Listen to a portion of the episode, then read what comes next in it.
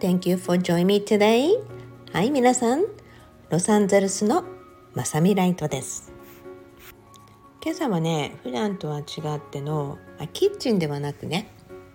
リビングの方から今レコーディングをしてるのですが、風があるのでね、チャイムが結構鳴っているんですよね。えー、このチャイムの音結構好きなので、背景に入ってくれるといいんだけど、なんかちょっと入りそうにない。まあ、こんな中でね皆さんに完成トークをお届けしていきたいと思います。昨日ねちょこってストーリーでねゴールデンモンキーのお写真を出したんですね。でロサンゼルスにいる私のもうほぼ姉的な存在でもう子供たちはいつもねアンティアンティって呼んでいるのでねもう互いに本当に家族がみんなね亡くなってしまったのでもう互いしかいなくてもう10年以上の付き合いなんだけど本当によく可愛がってもらっていてねもう本当に私を守るっていうぐらいのお姉様的存在でまあでもすごく、まあ、生まれた時からねもうお母さんが元女優でありお父さんが有名プロデューサーでビバリーヒルズ生まれ育ちのもうお金持ちのね素敵な方なんですね。で周りでねやっぱりいろんな人たちが、まあ、落ちていったりお金を得たり、まあ、いろんなことを見てきているのでだからこそっていうぐらい本当が心温かい人でねすごくスイートな方で仲良しなんだけども今ねアフリカを旅していていろんな写真を送ってきてくれるんですね。で昨日はねすごく多かったのがチンパンジーとかゴリラとかねでそしてあのゴールデンモンキーが一番筆頭だったんですね。まあそんなとこでなんで今日モンキーばっかりなの？って思ってはいたんですがまあでもね一番最初がゴールデンモンキーで私ねそのゴールド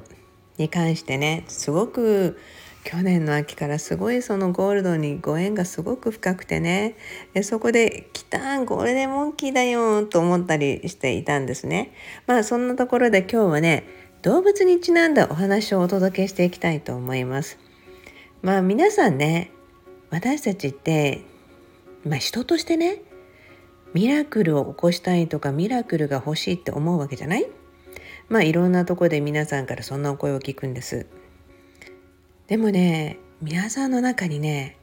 運命的な出会いとかこれまさに奇跡だよねってこういう奇跡がこの子たちにも来たんだっっていうようなお話っていうのがね絶対あると思うんですね。まあそこがね動物であるっていうことあると思うんですよ。まあ、あるといえばあると思うんですよってどういう言い方？と思うんだけども、まあ、anyway、まあね、今日朝ウォーキングをしていてね、あ、近所にこんなハスキーの子いたんだと思うような、前足の片足がなかったんですね。で、それでもね、まあ3本足でもう本当に上手に歩いていてもう遠くからねアトランティスエネルギーを入れながら頑張ってねと応援していてね。えそういう子たちを見ながらねまあこういうあの2匹で歩いていたんでね。でそこでね今日はこのお話をちょうどしたいってね、もう動物のミラクルのお話をしたいと思ってたらやはりこういった子に出会ったりとかやっぱり今日はアニマルデーとしてお届けしていきたいと思います。うちの息子がね2021年あたりにだと思うんですけどそう2021年ですね猫を2匹ね里親で adopt したんですね。2020年にの、まあ、5月にねうちの猫のムンちゃんが虹の向こうに渡って他界したんですね。ムーンレターという本を私出版しているのでそこでムンちゃんのお話も読めるのでまだの方は是非読んでみてください。まあすごくねもう世界中からいろんな方がすごくムンちゃんのことを慕ってくれていて私はムンちゃんが亡くなった時にびっくりするぐらいもう1ヶ月以上にわたって花が絶えなかったんですね。それはねもう本当にこんなに皆さんが思ってくれるんだっていうぐらいびっくりするぐらいお花が届いたんですよ。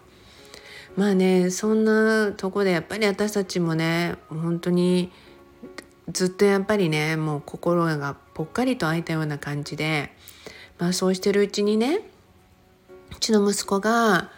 あの今住んでるとこから1時間ぐらい離れたところに用事があってね出向いたことがあったんです。そうするとそこでねまあちょっと子猫よりちょっと大きくなったぐらいの猫2匹を見てもうすぐ電話来たんですね。お母さん猫2匹見たんだけどあの大学のねキャンパスで住んでるような感じなんだって。だからねあの何て言うのかな、まあ、野良猫みたいな感じなんで用事が終わったら僕この猫を引き取って家に連れて帰ろうと思うっていう言ってたんですね。でそれで用事が終わってまあカゴを買いに行って慌てて戻ってきたらもう猫がいなかったそうなんですよ。でそれでねもう電話かかってきてやっぱ悲しそうででもねってやっぱりムンちゃんが亡くなって本当にやっぱ寂しくてムンちゃんの代わりになる子はいないけどこういった出会いっていうのはご縁にして猫がまた欲しいって言ったんですよね。じゃあいいんじゃないってでも今回の子はいなかったってことはねきっとねあの必要な人のところに行くのよってそしてねあのブランダンが今回見たことによってねきっとブランダンのところにもご縁がある子が巡ってくるのよってお話をしたんですね。えそしたらお電話をね切った後に歩いていると猫のご飯を持ってるおじさんに出会ったらしいんですそうするとなんとそのおじさんは外にねこのキャンパスにいる猫をのご飯をあげているボランティアの方だったんですね。でまあ、ボランティアっていうかもう本当に個人でこの子たちのファミリーって感じでねでキャンパスにいる人たちがみんなでその猫を可愛がっていてでそしてこのおじさんも定期的にちゃんとご飯をね毎日あげにっていうことでこんな風に飼われている猫、まあ、こんな風にね生活をしてる猫がいるっていうことを聞いてまあさっき見たことによって子猫たちが大丈夫だろうかって思っていたところに少し安堵なりしでそしてそのおじさんと話をしたことによってねあみんなが可愛がってくれているんならまあ、僕は次の声を待とうっていう思いでねなんか悲しいまま去ることではなく、まあ、温かい感じで出たらしいんですね。そうしてやはり2匹を一緒に見たことによって2匹一緒に adopt できる里親になれるような猫を探そうと思ったことによってなんとね翌日あの猫のレスキューのとこにご連絡をしてみたらしいんですね、まあ、ご縁があって。そうすると子猫たちはねいないっていう話だったんです。でうちの子が子猫を希望してたわけではないんですね。でもそこでその人たちが一か八かと思ったらしいんですね。えちょっと大きくなった1歳半の猫の兄弟がいるんだけどもしよかったらこの子たちを引き取りませんかって。でねこの後になって知ったんだけどもそのレスキュー団体はその猫ちゃんたちをね何度ももう断られてきていたので、まあ、結構ね男の子の方がちょっと大きめなんですね。で毛もちょっと長いし。でそういうことでねやっぱり断られるんじゃないかってみんな子猫が大好きなのよねと思ってる中にその事情を話したそうなんですね。実は一人の女の人がこの猫ちゃんたちのファミリーで事故に遭って既得状態になって意識が戻らずにもう半年以上もねそのフォースターファミリーもうあの養子縁組のねその家族のところにいてで実はその養子縁組の家族のところも猫がもう多くなってきているのでもう早くこの子たちにまあ悲しい言葉なんだけど出ていってほしいっていうふうにせかされてた子たちだったらしいんですね。でそんな中でうちの子が2匹一緒にっていうことだったんでその事情をねお話をしたら「いやでは僕が引き取りましょう」ってでももしその方が目が覚めてこの方がこの猫たちをねもう一度引き取りたいって言ったらもちろんその時はお返しする勇気も持っておきますのでっていうお話をしたらしいんですね。まあそんな風にして、まあ、ご縁があってね迎えることになった猫ちゃんたちの写真はね時折投稿などをしているので皆さんもご覧になったこともあるかと思うんですけれどもまあ、引き取ることになりました。たまたまね北カリフォルニアに私たちが遊びに行く週末にねこの子たちを引き取る週末になっていてでうちの息子が「マミーってラッキーだよね」って一緒に猫を引き取りに行けるんだよって言って それで一緒に出向いたんですね。で「えどんな猫なの?」って言って「写真見せて」って言ったら「写真ない」ってね。でもタビーって言って、まあ、あの黄色の色の子でね。でそのタイプのタビーってなってくると通常ショートヘアなんですね。なのでえショートヘアっていう風にイメージしてるんだけどでもねお母さん見えてるのがこの子たち毛が長いんだけどって言ったんですよ。でそしてなんでお写真ないの？って言ったらあの事情を聞いてねもうこの子は引き取るべきだとこの子たちのことを思ったのでお写真はいりませんってご縁があって出会う子にサプライズでその時ね出会いたいと思います写真で引き取るか引き取らないかを決めるのではなく心でこの子たちだと思ったことを大切にしたいと思いますということで写真を受け取ってなかったんですね うちの息子ね。まあそのね話も聞きながらもすごい感動したしあのサプライズで本当に言ったら毛の長い子でね、まあ、あのムンちゃんに似てるけど色が違うだけなんだよねって私は言ってたんですね。でもちょうどその頃って私プンタコーナーから帰ってきて、まあ、カリブの方からね帰ってきてめまいが結構まだ残っていたのでなんか不思議なんだよねってそのこの何て言うのかなあの意識不明の状態になったこの子たちのお母さんなんかこの方にねとにかく心配しないでくださいってお母さんもお祈りするわってでもなんかねこの子たちを引き取ることによっていきなりねこのお母さんが残ってるめまいもなんか消えそうな気がするんだよねって言ったら本当にそれも起きたんですね。もうね2匹一緒にって予定がやっぱり怖がっていてで1匹のあの妹ちゃんの方は隠れてしまってそれでね、うん、30分以上かけてこの子たちを迎えに私たち行くんだけどもこの子たちはそこからさらにあの1時間以上のところから来ていたのででもうもう交通渋滞もあってね もう2時間ぐらい車に乗ってやっと来ていただいて迎えるっていう感じだったんですね。まあ、そんな中でね、まあ、最初の日は男の子を迎えて翌日は女の子を迎えるっていう2日連続だったんですね。でも最初の日は離れ離れになってるじゃない？もうきっと不安だったんだと思うんだよねっていうことでねまあ迎えることになりました。まあ、それからねもう本当にすごく慣れててもうあのうちの子にすごいすごい慣れてていつも電話のために声も聞こえるのでね、まあ、よく私もお話ししたり FaceTime したり、まあ、行くたびにねでもやっぱりまだまだ怖がりさんででもその特に男の子の方がもう本当にいつも遠慮がちにご飯をね食べる時もいつもなんかあのドキドキしながら食べてる様子とかもすごくあってもう里親のとことかでやっぱり肩身の狭い思いをしてたんだなっていうのがすごい感じられたんですね。まあそこでね今回なぜこの話とミラクルのお話をしようかと思ったのは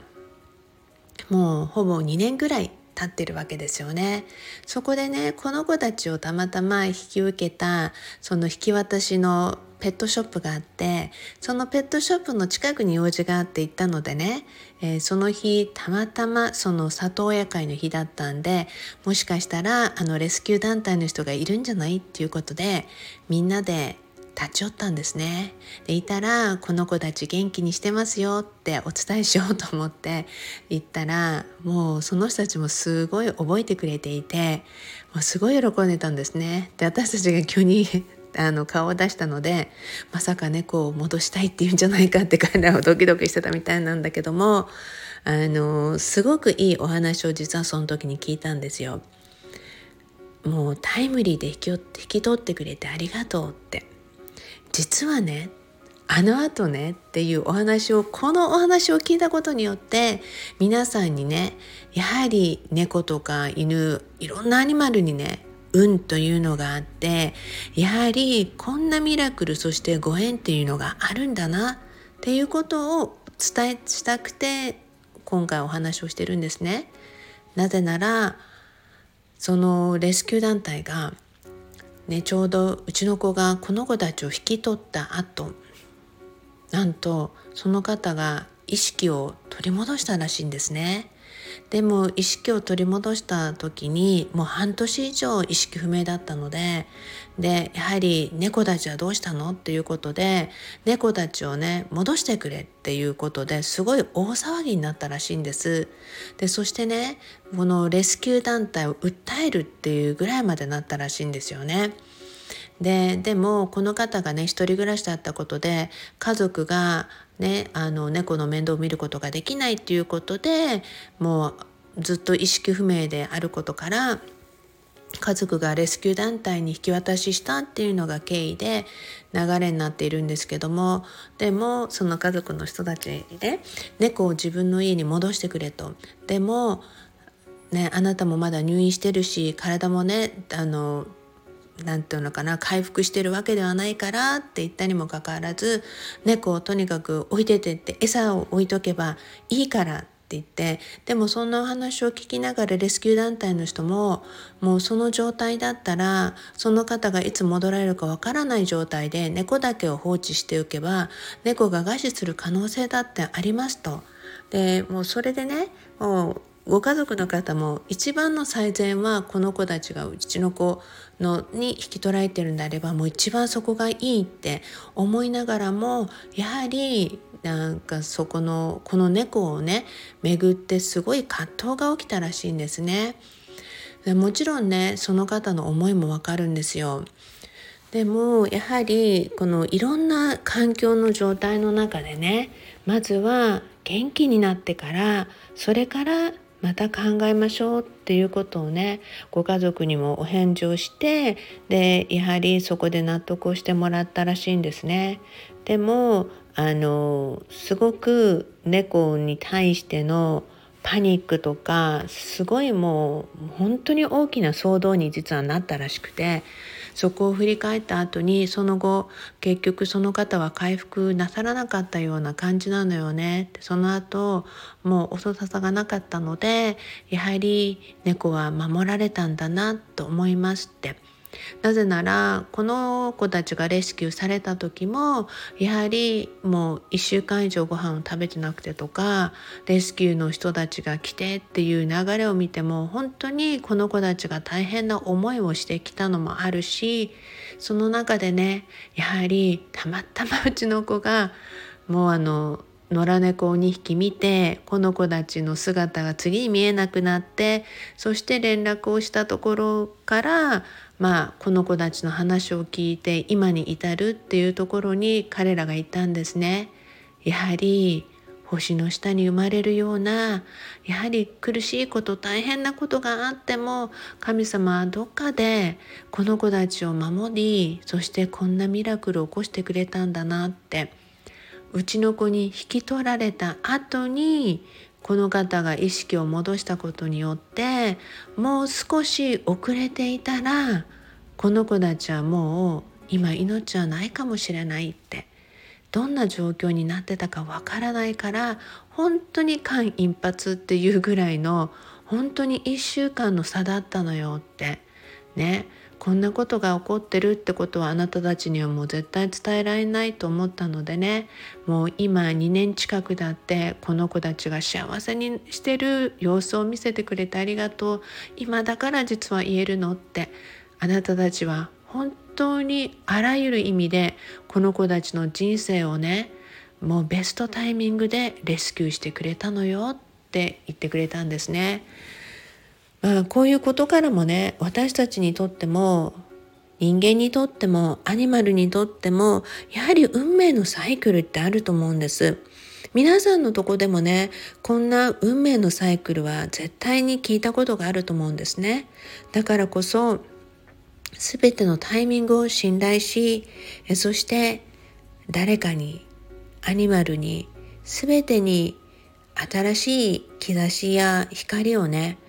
見出して導いていくことはすごく大切なんじゃないかと思ったので全ての巡りとご縁に今回のお話は本当にありがとうございましたって思いました。それで皆さんにもシェアです。はい。私昨日のねちょっとブログであのいつもイベントから何パーセントかをいつもね寄付に回していてでこれまでの形状でもう300万以上になってるんですね。なぜなら去年と今年の分だけでももう結構あのはい100万近く予算を置いていてそのアニマルの基金先寄付先をね今募集しているので是非よかったらブログの方を見て皆さんがね推薦するところがあれば教えしてください。それでは猫の話10分で終わると思ったのに20分過ぎてしまいました。ということなんですがありがとうございます。Anyway promise me love your life. あなたの人生をもっと好きになることを約束してください。Thank you everyone. You all have a beautiful day. それではロサンゼルスのまさみライトでした。